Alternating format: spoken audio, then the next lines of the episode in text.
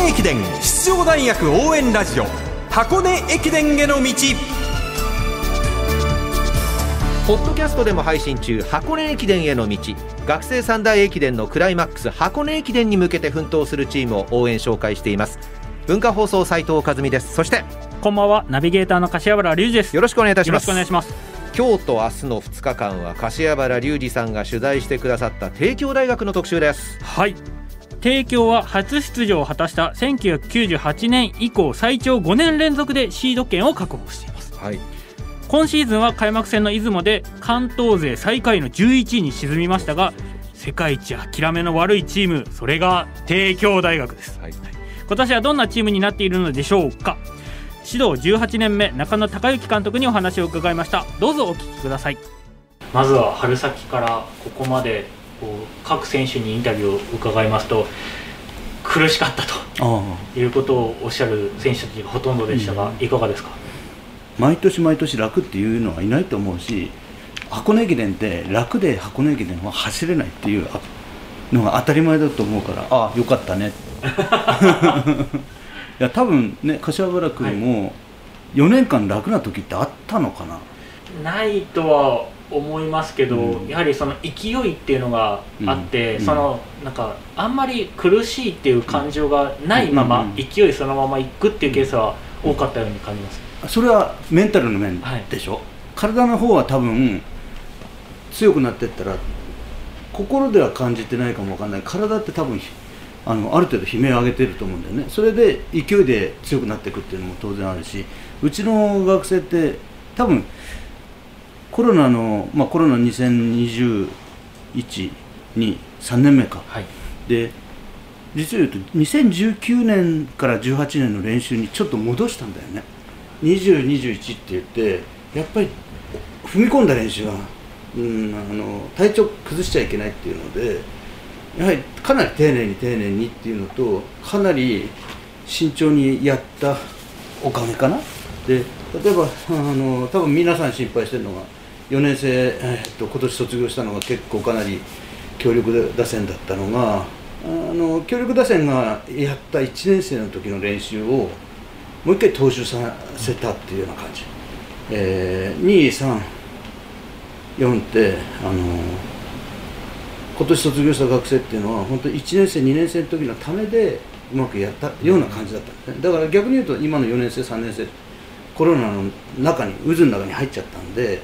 苦しい練習ってちょっと少なかったかな。だから逆に戻したことによってあ逆に苦しんでくれたっていうことは前の練習に戻ったからあの安心しました。今のあのコメント聞いて。あのやはりこう選手は結果が欲しくてで関東インカレとか全日本の選考会とかっていうところで、こうなかなかうまく結果がうん。出せなかったっていうのをすごく悩んでいて。でこの後のレガシーハーフであったりとか、まあ、あの上げをそしてこの間の記録会っていうところで少しずつこう浮上のきっかけがつかめてきたんですっていうことを先ほどおっしゃっていましたが、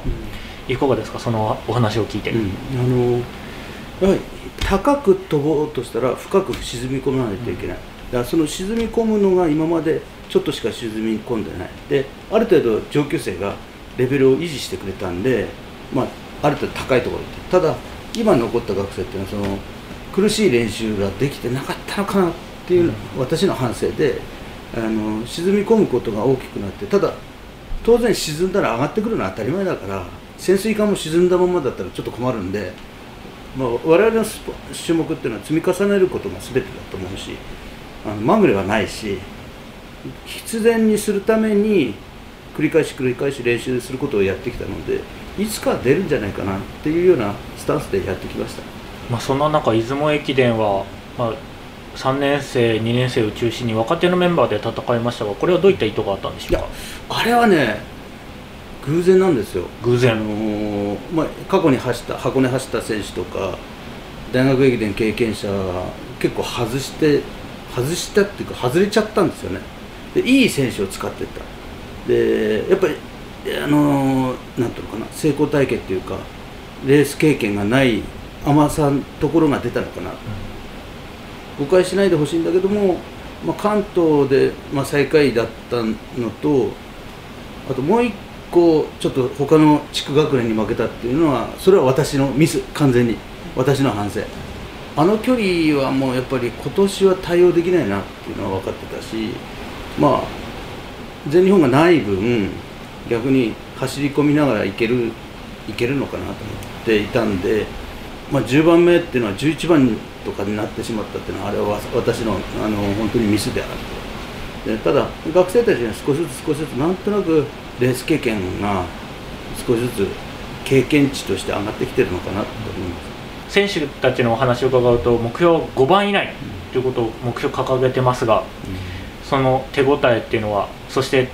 ポイントになる区間っていうのはどこになってくると思いますか？うーん。手応えはまだない、うん、これから。で最後の走り込みって言われる練習と、まあ、先行16人のメンバーを決める例年恒例の伊豆大島の合宿でどれだけ叩き上げられるか。でどれだけ私のわがままに彼らが食らいついてくるのかなっていうのとあとそれ以降本当に今コロナの以前の前の練習にさせてるんだけども一番怖いのってのは本当に体調不良。かからなかったとしても濃厚接触っていうまあ何でもないわけじゃないんだけどそれを避けるっていう意味では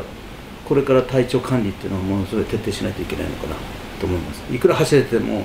濃厚接触になったらやっぱり中断しないといけなくなるんで、えー流れを変えないようにしたいなと思ってます。最後に中野監督意気込みをお聞かせいただき意気込みか。えーっ、とね12月29日が意気込みの日だな。じゃあそれまで。うんそれまでは、はい。うん、箱根駅伝はやっぱり、まあ、世間一般から見たらすごい大きなコンテンツでもあるしイベントって言われたらイベントなんだけども彼らにとっての生涯を例えば走る走らない抜きにして変えるもんじゃないのかなと思ってるし来年再来年は100回大会になるし先輩たちがかけたその箱根路を彼らにとって本当に10分100分の一歩でもいいから価値のあるものにしてもらいたいな。あの選手になるならない抜きにしてね。取り組んだっていうことっていうのは絶対将来自分の誇りになれるようにしてくれたら箱根駅伝っていいんじゃないのかな。帝京大学中野孝之監督。インタビュアー柏原隆二さんでした。まず